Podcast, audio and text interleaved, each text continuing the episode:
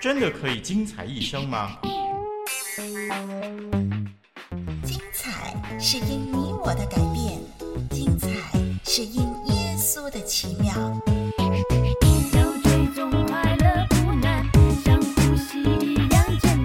一生精彩精彩一生，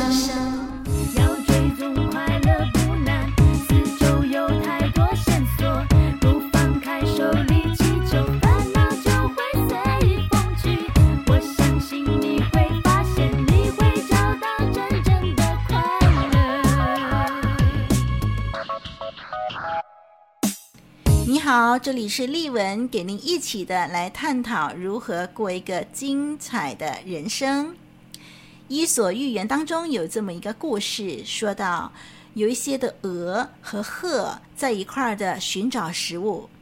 有一天呢，忽然间有个猎人来捕捉它们。鹤因为身子轻，转身之间就全飞得无影无踪了。但是鹅因为身子肥胖，没有办法飞，而全被捉走了。嗯，束缚最少的人，在乱世当中是最容易生存的。听众朋友，在这通货膨胀、粮食短缺的时代，我们更要学习简朴的生活。生活可以很简单，让我们省察什么是非有不可的东西。越少束缚的人，越能够在困境当中生存。简单就是美。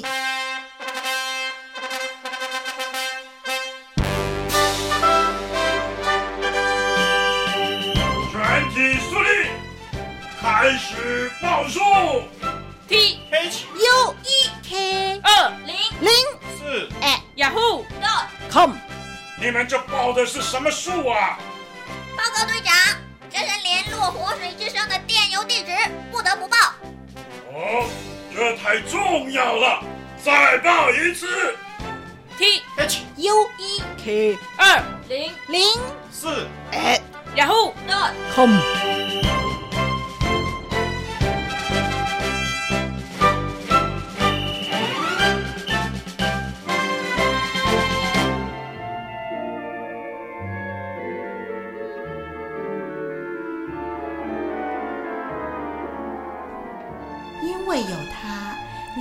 故事更真；因为有它，使故事更美。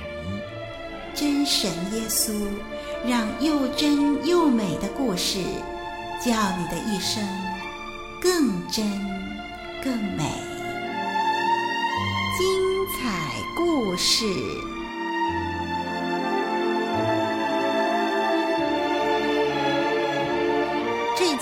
再一次的为您带来德国小说《月光曲》。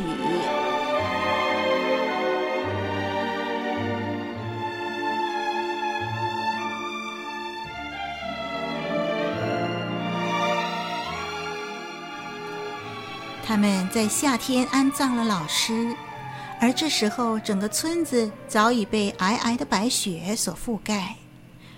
芭芭拉站在窗口，凝视着窗外纷飞的雪花，但是她对眼前的一切却视而不见，只感受到阴霾冬日里无尽的惆怅。芭芭拉总是起得很早，把家里整理得一尘不染，好像她丈夫随时会进门，用愉快洪亮的声音向她道早安似的。她虽然起得早，但却很害怕，不知道该如何打发漫长的白天和空房子里的死寂。夜晚一到，他又开始害怕那黯然无边的黑夜了。偶尔，孩子们也会回来探望他，可是都不能久留。他的孩子个个都能出人头地。可是，他们就和其他事业有成的人一样，没有很多时间。椅子还没坐热，又得赶回去忙着赚钱，忙着家庭，忙着那种对芭芭拉而言遥不可及的生活。妈，你为什么不弹琴了？孩子们问。你不是很喜欢弹琴吗？爸爸也很喜欢你弹的呀。就是因为这样，我才不愿意再弹琴。唉，这你们不懂了。春日渐长，温暖的午后融雪自屋檐滴向街头，顷刻间又凝结成一串串冰柱。有一天，芭芭拉突然听到外头有个呼叫声，她冲出大门，扶起滑倒在雪地上的小女孩。芭芭拉领她到屋里冲洗擦破皮的手肘，帮她包扎发肿的脚踝。哎。一定很痛啊，玛丽丝。小女孩勇敢地摇摇头：“不会啦，不会很痛。嗯，我没有来过你这里耶，这里好香啊。这是因为我在橱子里放了薰衣草，而且我的花瓶里总插满了新鲜的松枝。我的丈夫很喜欢这个味道呢。我可以看看你的房间吗？好啊。”跟我来吧，玛丽丝在房里到处走动，不时用手触摸着家具上的古式雕花和一张十九世纪书桌上的黄铜制狮头浮雕。你的家具好细致，好光滑，好舒服哦！哇，你还有一架钢琴啊！在这个村子里，有架钢琴的确是很少见的，难怪玛丽丝吃惊成这副样子。但是，另外还有个原因令她这么兴奋：我们家以前也有一架钢琴，妈妈常常都弹他。哎，妈妈，嗯，你你知道吧？嗯，可是我现在不喜欢弹了。为什么呢？芭芭拉该如何对这个刚在一次车祸中丧失双亲、自己又双眼失明、不得不投靠姑婆的小女孩解释这一切呢？一时之间，他也不知道该如何是好，甚至有点发窘了。啊，我我太久没练习了，可以让我敲几个音吗？小指头轻轻地摁下键盘，音符便像一个个问号回荡在屋里头。好好听啊，好清脆，好低沉哦。嗯，要是我会弹所有最优美的曲子，甚至还会弹嗯奏鸣曲的话，那该有多好啊！那样子我一定会很快乐，快乐。这个字居然从这小女孩口中说出来，芭芭拉不禁把小女孩搂到怀里。如果你真的这么喜欢弹琴，你的姑婆又不反对的话，那么就到我这儿来吧，我教你弹琴好了。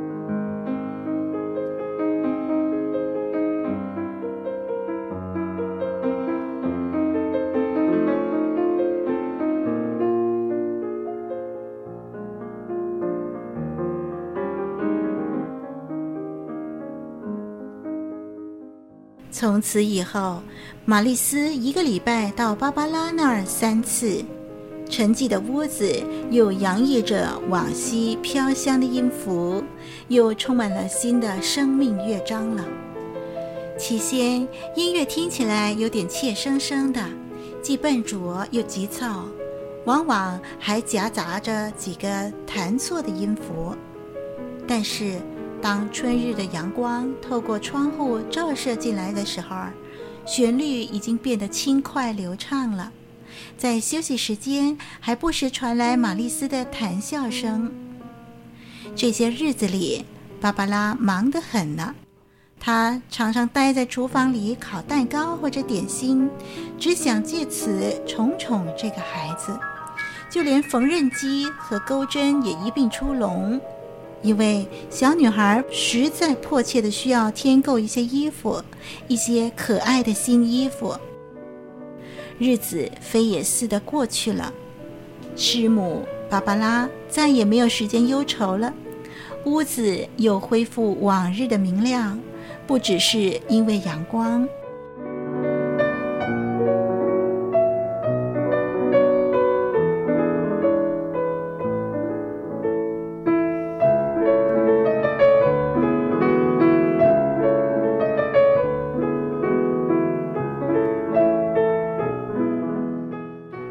节来临了。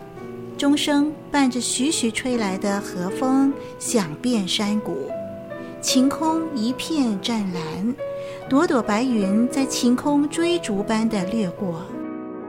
妩媚的番红花在化冰的草地上迎着阳光四处招摇，树丛中的百瑞花散发着暗香，枝头上的花苞也似乎迫不及待地想绽放开来。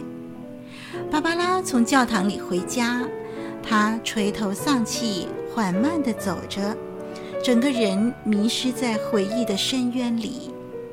突然，有只小手握住了她，是玛丽丝来接她了。我要找你，我有一个礼物要送给你哦。她手背夹了一个用红色亮纸板糊成的复活节大蛋。芭芭拉到家以后，拉开大蛋，一块细丝绸布料就滑了出来。这本来是我妈妈的，现在轮到你用它，因为你这么爱我啊！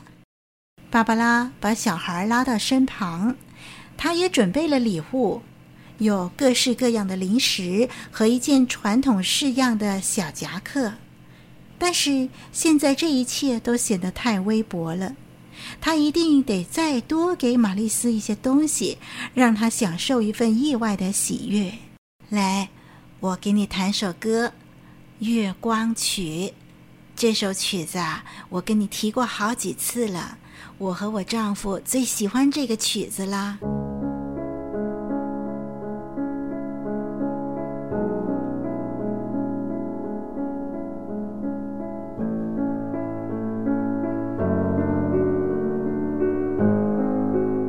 第一乐章中的三连音轻轻柔柔地响起，好像从梦境中浮起，从痛苦的深渊里解脱。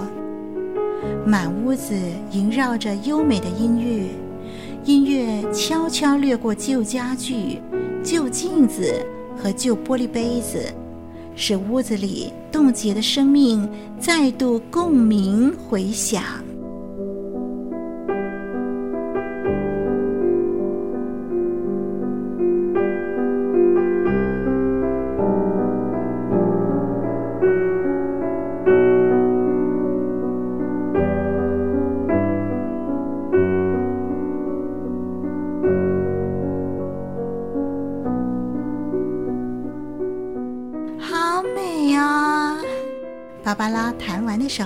小女孩赞美地说：“太美了，我看到好多东西啊！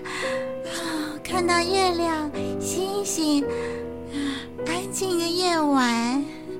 你知道吧？在我心里边，嗯，在我心里边，我可以看到所有的东西，而且可以看到很清楚。啊，我有一天要像你这样弹得这么好。”那我一定天天都很快乐。我以后会常常弹的，为了你，也为了我自己。我也会试着让自己快乐起来。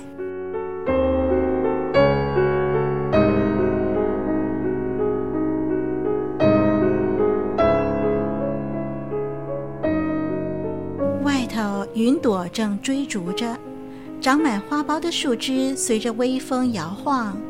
花朵不久也将绽放，就像每年冬尽的时候，春天即将带着灿烂的生命来到了。精彩故事。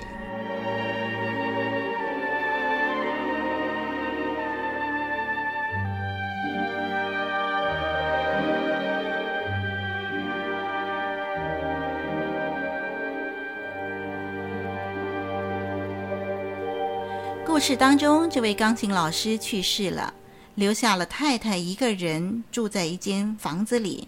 那怀念丈夫的心情一度使她陷入低潮，做什么事情都提不起劲儿。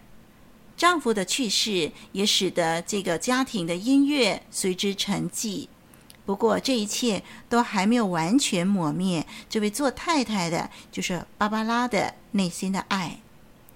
那位小小年纪就失去双亲又双目失明的小女孩，对她说：“啊，那我一定会很快乐。”这句话唤醒了芭芭拉原本的爱心。基于她对这小女孩的怜爱，使她暂时放下悲伤，把心思放在小女孩身上。这无形中就让她从阴霾中走出来。燃起了他重新生活的勇气，连对音乐的热爱也重新觉醒了。听众朋友，把爱心化为行动，是可以帮助自己克服绝望，是可以帮助自己走出阴霾的。四川大地震带给无数的人无尽的伤痛，可是让我们化悲愤为力量。